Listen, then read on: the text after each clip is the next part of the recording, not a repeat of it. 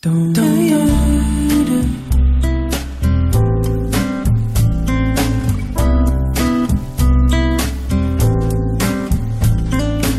到周末了，这里是周末的文化星空。为什么一直要强调周末呢？因为周末有周老爷呀。没有，今天是周五，要搞清楚，我们周六还有节目的。啊，忘了，呃，小周末，小周末，对，呃，周五的周老爷要跟大家继续来聊一聊这个最后一趴如何搞搞定对的的人啊，对我们讲了几个过程，一个是第一个识别，就你要识别一个人是不是适合你，我们把它定义为如何识别对的人。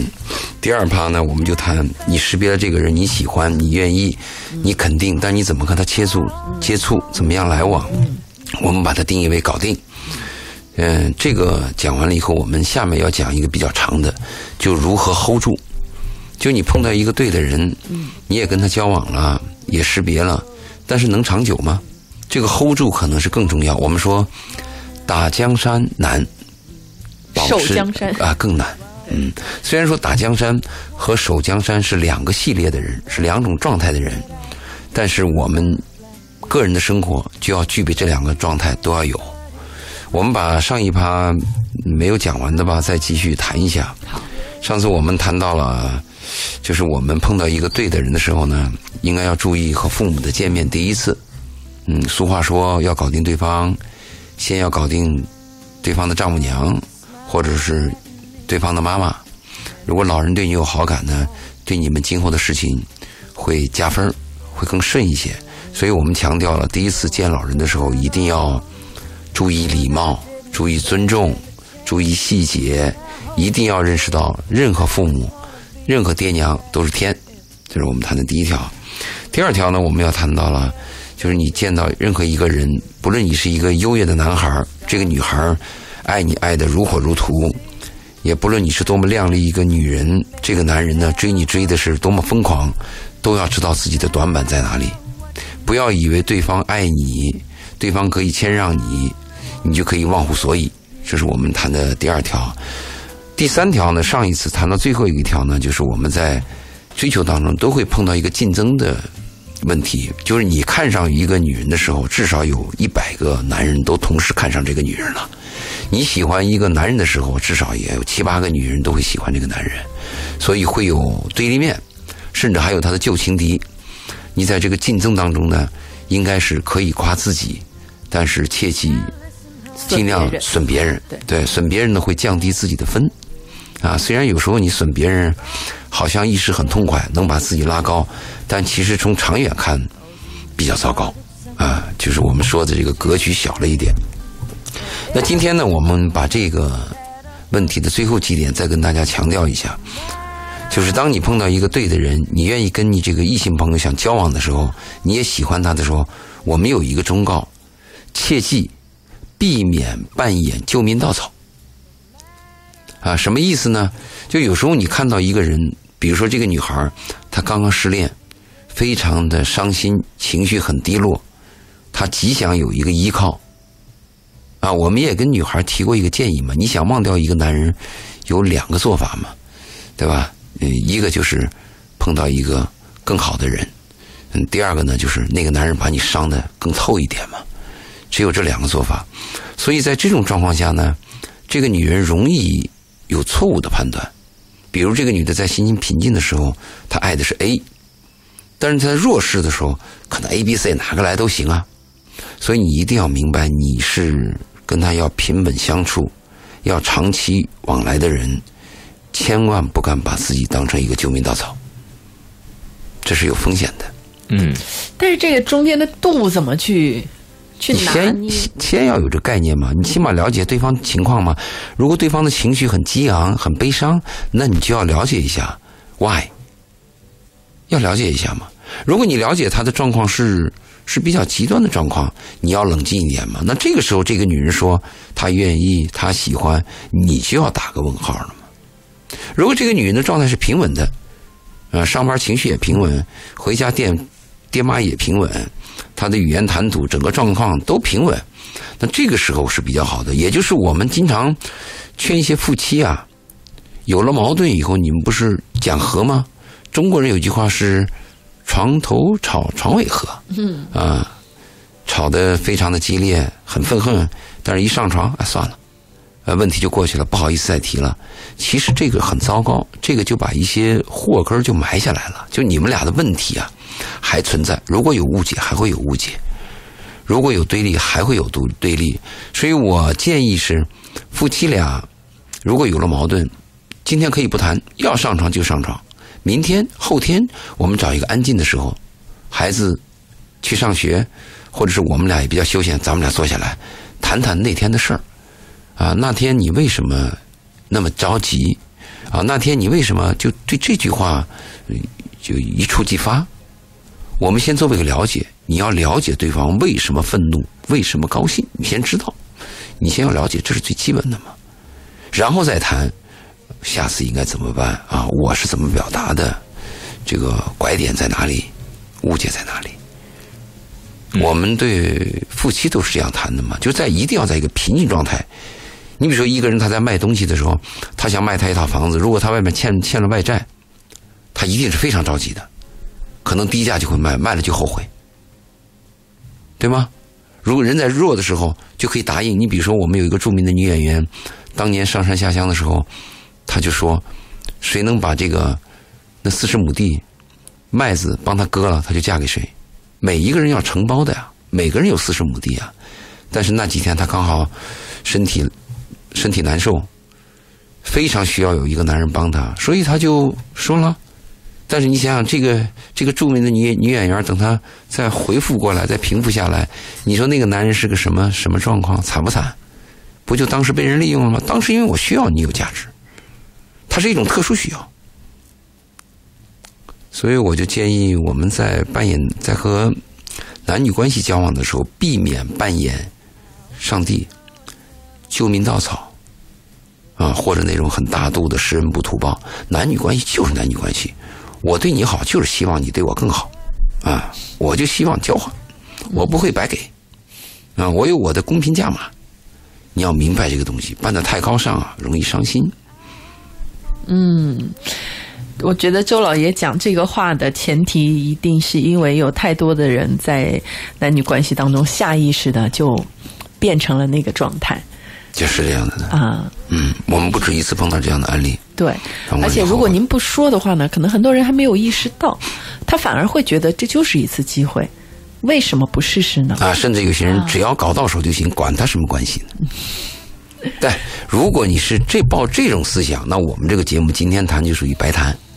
我们今天的定义是：你碰到了一个心仪的人，你很认真对待他，你希望跟他长久下去，嗯，起码是一个我希望有一个婚姻的状态。我们是按这个角度谈这个话题的，对吗？我们跟什么偶遇呀、一夜情这个没关系啊。至于其他的项目，我们再单另再谈。今天谈的就是正儿八经的、认真的。嗯，是不是这意思？嗯，目标不一样，目的不一样，你的行为举止一定要配合着发生相应的变化，不然的话呢，它不匹配的时候，你可能就达不成你想要的这个目的。我们要了解对方的状态，如果对方的状态非常张扬的时候，非常得意的时候，他在 yes 里边对你还能说 yes，那这个分就比较高，可靠性比较高。如果他在是与非里在选择。在零和一之间做选择，他选择了你，这个风险就大。有和没有啊？我们身边一个男人都没有，或者一个女人都没有，有一个就算数。那这样选择你是一种选择，还有一种选择，我身边美女如云，我就是伸手即得。但是在这些女人当中，我就喜欢你，我就爱你，离你我就过不下去。那这个就很好。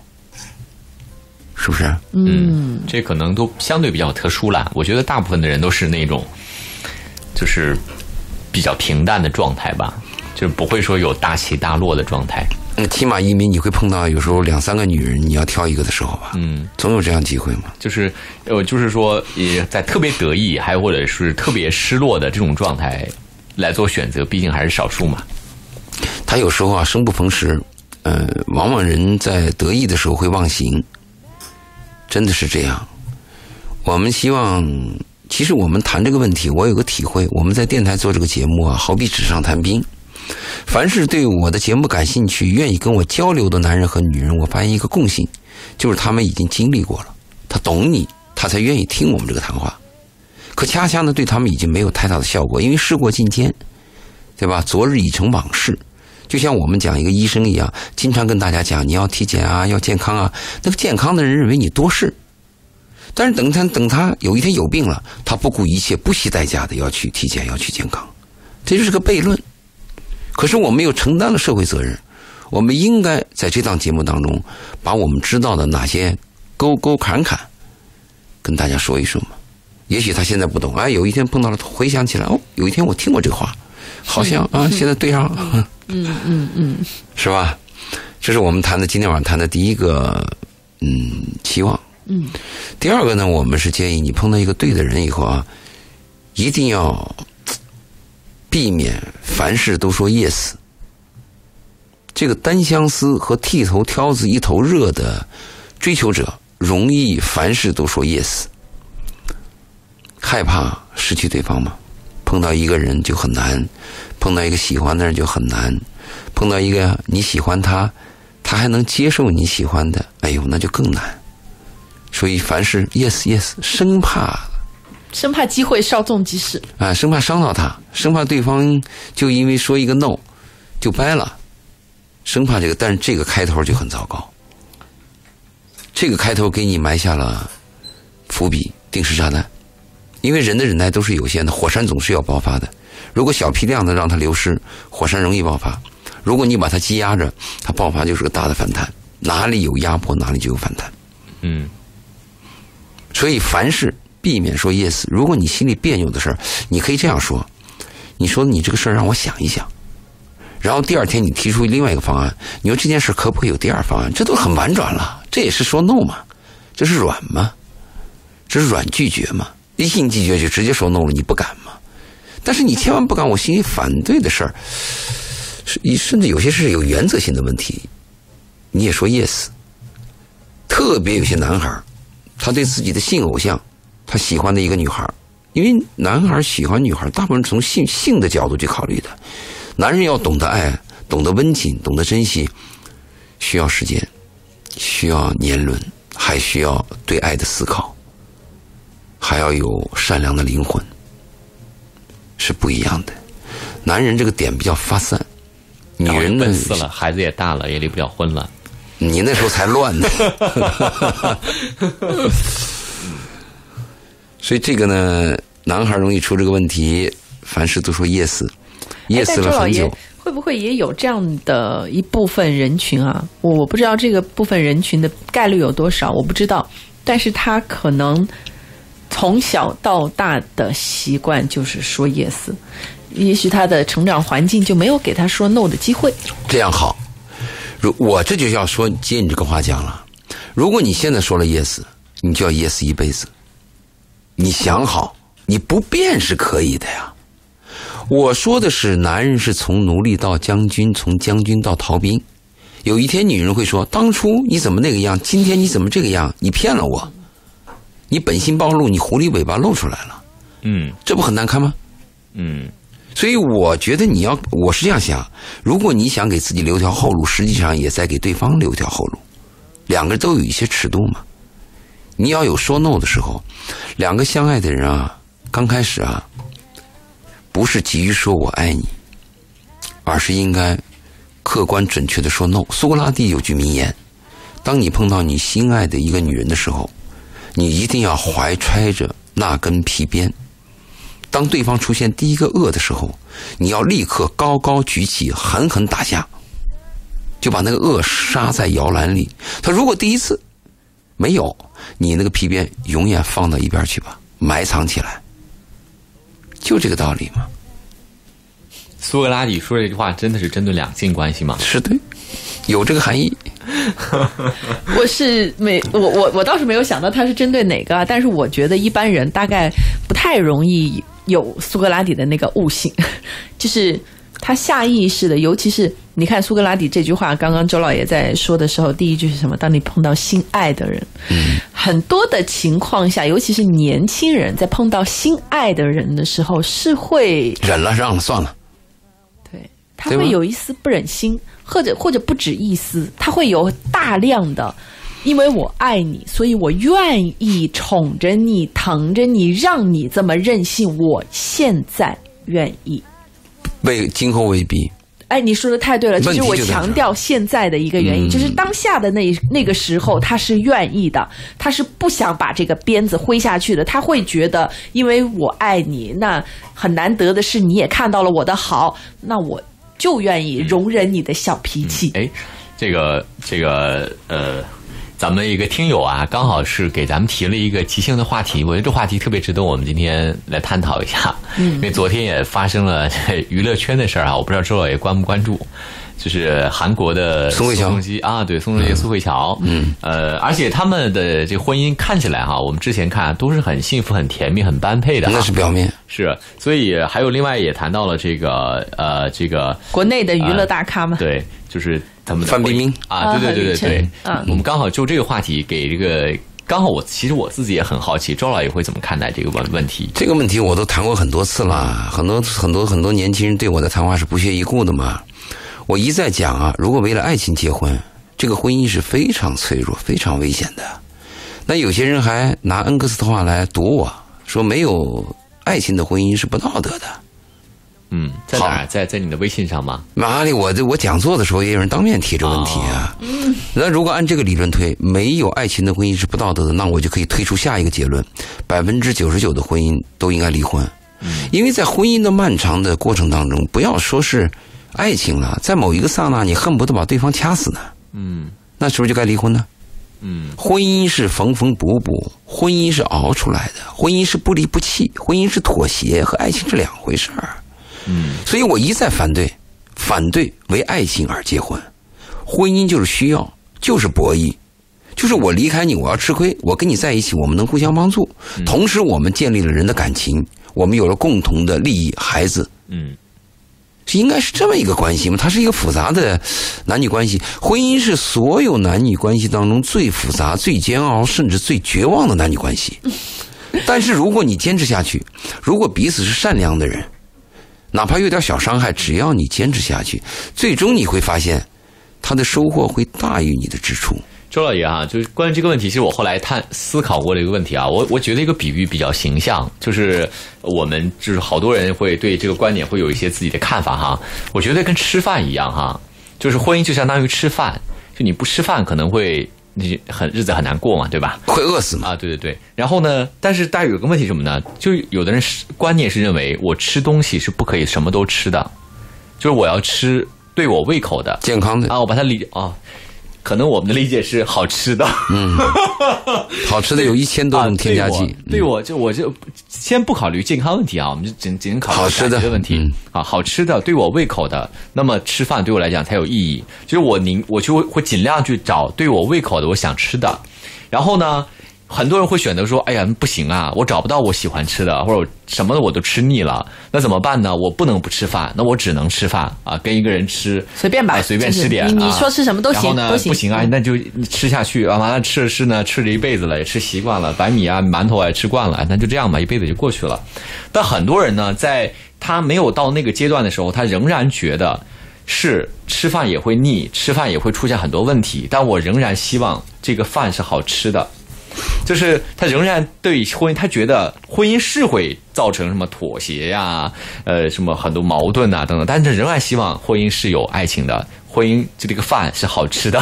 婚姻当中有爱，应该这样讲，和爱情是两回事爱情和婚姻没有关系，爱情是独立的，爱情是自己，爱情是孤独的，爱情是不易察觉的，这完全是两个概念。但是我讲这个课非常艰难，因为百分之九十的人认为，只要一个男人对一个女人有荷尔蒙的冲动，一个女人和一个男人混到一起就是爱情，这差距太远了。你刚才比比喻这个吃饭的问题呢？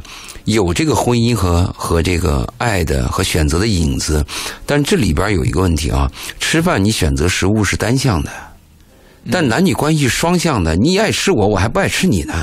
嗯。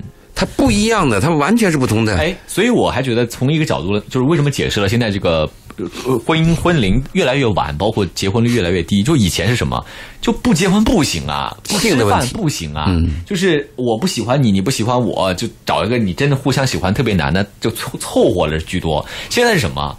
我不需要吃这个饭。我每天打葡萄糖，我活得挺好，就是都就觉得我可以不走进婚姻了，或者说我不着急走进婚姻了。所以大家你们发现没有，就这个就结婚越来越晚，甚至说那我大不了我就不结婚了，就是越来越有这个感觉。我觉得跟这个还有一点关系。这个是错误的一个导向。嗯，有些人认为我有同居关系，或者我有性伙伴，我就可以不结婚了，是他们对婚姻的认识是有偏差的。婚姻不是简单的一个性的问题，婚姻里边有责任，有社会责任感，甚至是，对吧？还有家庭的义务。嗯，你一个男人如果结了婚，你能承担一个父亲的责任，你能忍让一个蓬头垢面的妻子。你能耐心的爱一个孩子，陪这个孩子长大，你这个男人是了不起的。我们公司在招人的时候，同样两个男人都三十岁，一个是未婚，一个是结了婚了，还有一个是结了婚有孩子的。我们的首选是第一个结了婚有孩子的男人，第二选是结了婚的男人。那个到了一定年龄还不结婚的男人，嗯，是最后选。嗯，就是每他其实会现在因为有价值观多元啊，他会选择不去做那个角色。价值观多元问题就在这儿，对他会选择不做这个决，因为我觉得其实啊，因为我觉得自由很重要。当然，这是可能我们的价值观的冲突哈。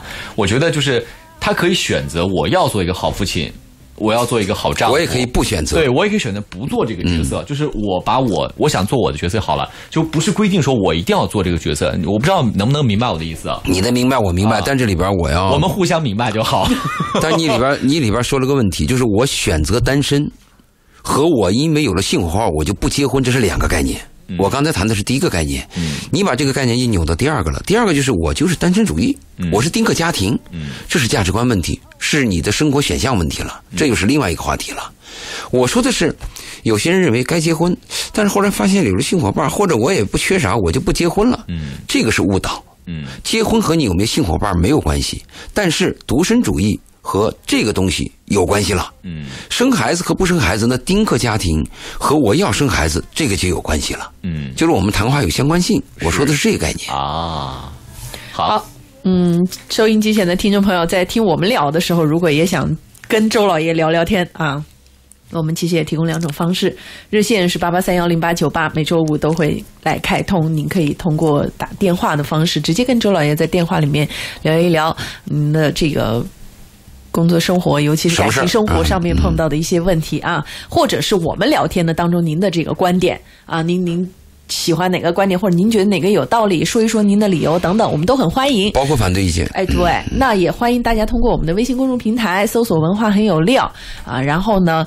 一方面是可以把您的观点直接发过来，另外一方面呢，您也可以这个添加周老爷的微信，节目之后再聊，可以回复周老爷啊，就会弹出周老爷的微信。嗯，然后呢是周杰伦的周，老师的老爷爷的爷，不要打错字儿。呃，这个二维码出来了之后，添加的时候，请您说说明一下是文化星空的听众。我们先进半点的广告，一会儿再接着回来。中国银行线上文化星空，敬请共赏。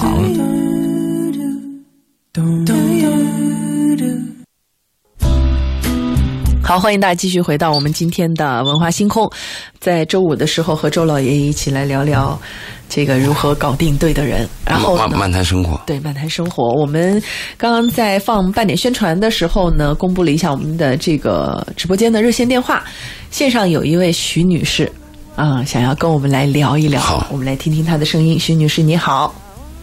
你好，哎，久等了啊。嗯，周老爷你好，你好，主持人你好。嗯嗯，刚才因为我是有感而发，就讲到关于呃结婚有一种社会责任感，然后丁克还有一种选择还是什么之类的，我我不太了解中间的这个差别。那首先我说一下我的情况，嗯，因为我和我先生在结婚之前就是两个人，呃。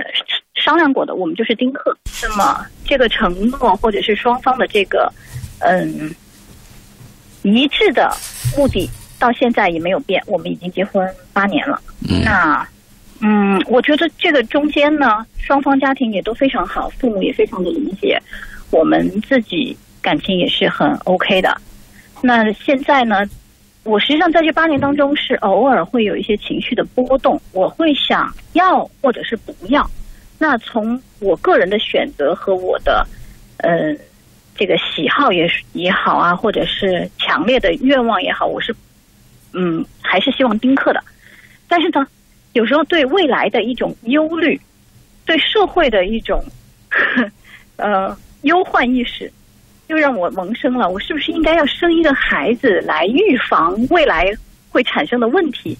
这就刚好周老爷刚才讲到了，婚姻可能是对社会的一种责任，那是不是生孩子也也变成了一种责任感？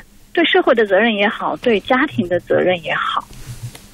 呃，那我第一个想了解的是啊，你们俩达成一致，丁克他的初衷和理由是什么？我们两个人都对孩子没有呃这个需要。啊，这个我明白了对我。们认为我们的明白生了嗯活，啊啊，我明白了，就是你的，你们俩当时做这个决定的时候，是以既得利益为标准的，因为过去的老人呢，养一个孩子的目的呢，是希望，嗯、送终，希望防老，养儿防老，所以我必须要一个孩子。老人攒着钱给儿子娶一个媳妇儿，儿子最后攒着钱给爸买一个棺材，这是我们过去的一个习惯。那你们俩，你这一说我就明白了。如果按既得利益的方法去决定一个丁克这个决定的话，有风险，你会动摇。换句话说，假设你是一种价值观，你决定我们要做丁克，那就很牢固了。什么什么是价值观呢？有些人认为我们把一个生命繁衍到这个世人世间啊，是给未来带来灾难的。就是孩子啊，他要承受人生的痛苦，不论你是成功人士，还是拉板车的，还是一个乞讨的乞丐，人生都有苦难，所以呢，不能繁殖生命，这是有些人的这个价值观。如果你是这种价值观，这样认识生命的话，你的丁克的信念是坚定的。但如果你按你刚才讲的那个，我需要和不需要，你可能会后悔。我给你的建议就是这个，嗯，你知道吗？你有风险，你有风险，而且有很多女人到了不能生孩子的时候，突然后悔，因为她是按既得利益去决定的这个，我们俩不需要，但你需要的时候呢，晚了，子宫不等人嘛。我能肯定，如果你现在从今天晚上开始，你想要孩子，都未必怀得上。嗯，你付出代价。如果你有一天怀不上了，你又想要了，人是一个非常贱的一个这么一个品种，越是怀不上，就越想要。是，真是这样子的。你失去了一个机会，失去了个什么机会呢？就是体验那种本能的母爱的机会。如果你没有孩子，这个本能的爱，你永远不可能有。还有一个，我有个建议：如果你要孩子，就不是要一个。我的概念是，要不别生，要生就生两个以上。你知道一个孩子的危险吗？一个孩子呢，他有两个危险。第一个危险呢，就是独生子女病。你生一个，他就是独生子女。你们夫妻俩也会不由自主的把他当成唯一的独生子女。这孩子到了七八岁、八九岁，有一天为一件事儿，你跟他有分歧，他突然说：“我给你死死看。”你一切都妥协了。但是你有老二、老三、老四呢？你死死看，后面还有啊。这是这是讲的第一个独生子女病的问题。第二个呢，就是我们讲的那种失独家庭，有很多失独家庭啊。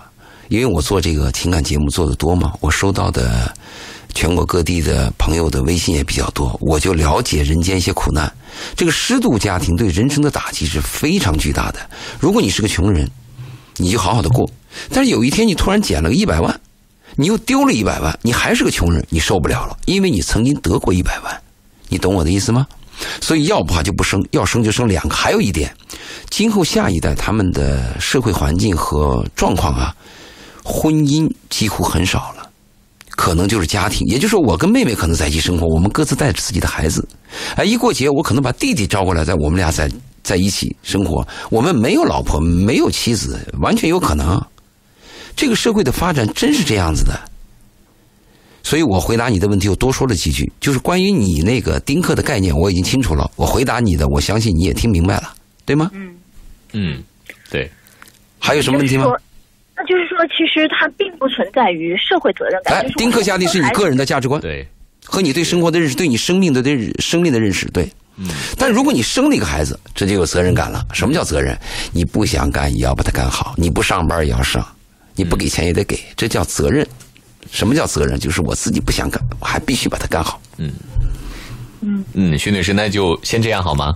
好，谢谢。嗯、好的，没关系哈。我们直播间的电话是八八三幺零八九八八八三幺零八九八哈。如果你有这个感情啊、生活啊这方面的问题的话，您可以在呃电话里头拨打八八三幺零八九八。同时，也欢迎您通过我们的微信公众平台“文化很有料”啊来进行提问。那如果您在节目之后还要添加周老爷的微信呢，也可以在我们的公众平台“文化很有料”当中回复“周老爷”这三个字哈，呃，弹就会弹出周老爷的微信。那有位朋友问到这个。请问周老爷能不能评价一下社会上 PUA 的恋爱观念啊？你你先把那个恋爱套路教学，呃这什么叫 PUA 啊？我刚说了呀，恋爱套路套路教学哦怎么样勾女人，怎么样搞定男人，怎么样搭讪？嗯你们怎么这么了解？刚搜的就我是一，个，就是因为他提了，就然后我是小白对吗？哎呀因为，我还是太年轻了。出来。了哎，拜托你能不能听别人说话？我还是个孩子，我要下车。再见。他这个就是一些教学的课程，因为我们做一些婚恋的辅导嘛，很多婚恋的辅导网站也出这样的教材。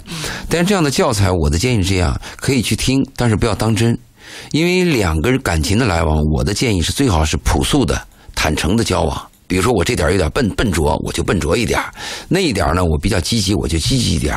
尽量少用这种算计的办法去对待男女关系。嗯，你呢比较笨拙，哪怕你当时出了一个丑，但是你回忆当中，你跟他的关系当时那一刹那你是诚实的，是简单的，在你的回忆当中就是美好的。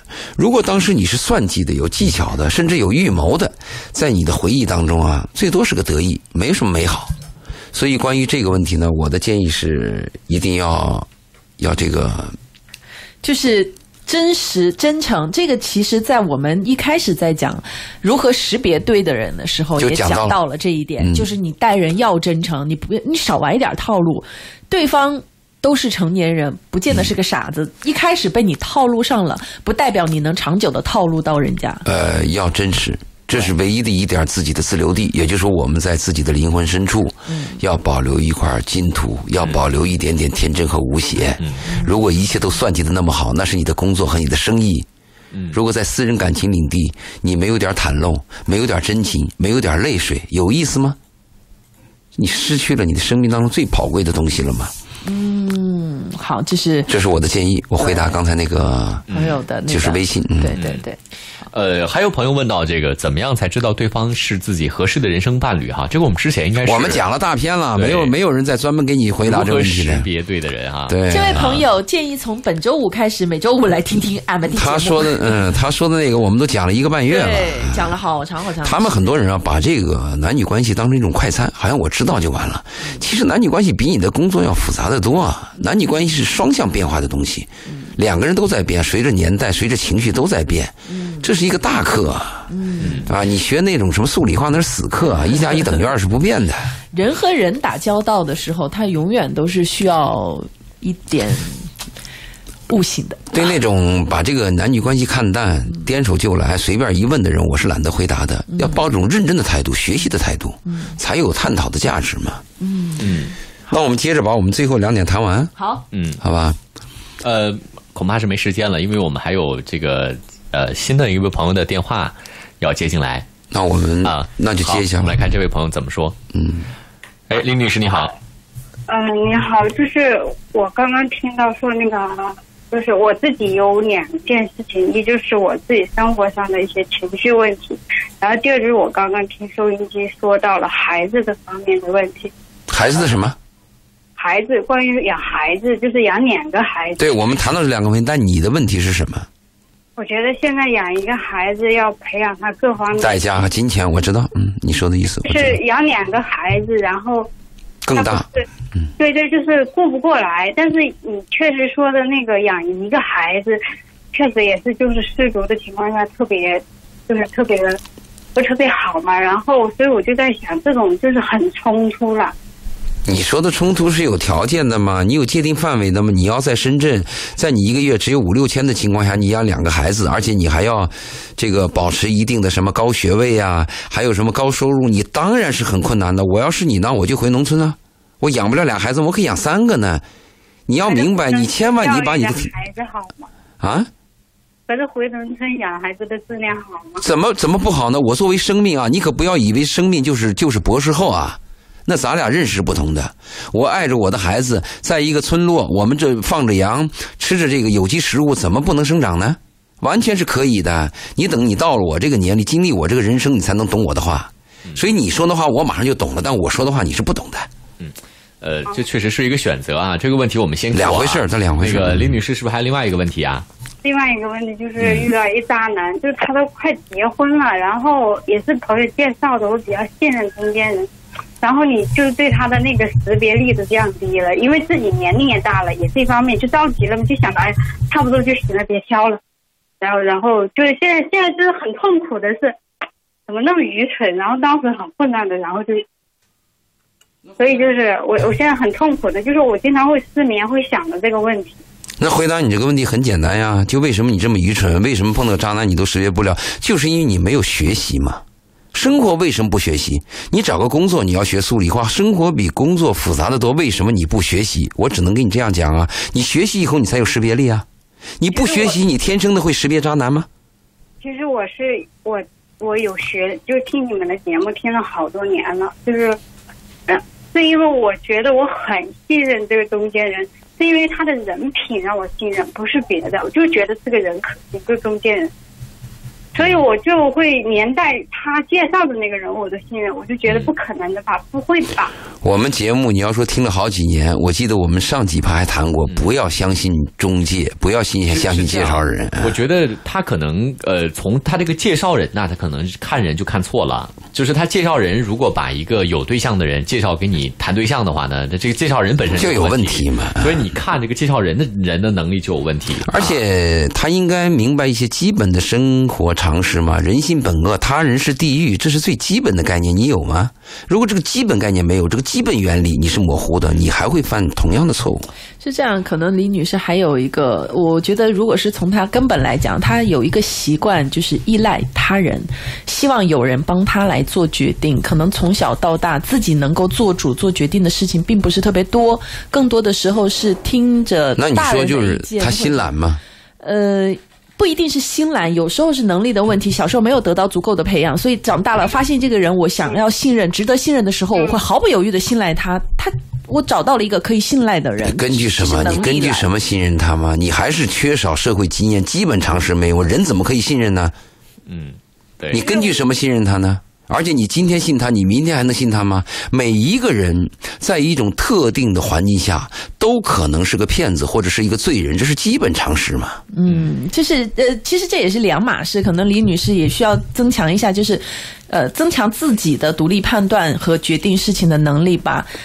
就什么事情依靠依靠他人帮你做决定，这个主动权掌握在自己手。但我最后关心的一个问题，你现在碰到这个渣男，你怎么办？这是我关心的事情。远离啊，远离啊，也不用跟他吵了。哎说得好嗯，OK，还有共识他，他也不停的，就是你给他拉黑了，然后他还不停的来骚扰你，报警甚至跟你借钱，然后不停的管你去银行贷款，什么十万呐、两万呐、管你借，不停的管你借。但是我没有去借，因为我感觉我跟你也不是你什么人什么关系，我没有必要给你带这个，我就当场拒绝了。然后他就会各种理由，就是跟你搞暧昧，搞暧昧不清。最后我就警告他了，我说你如果再这么来骚扰我，我就报警了。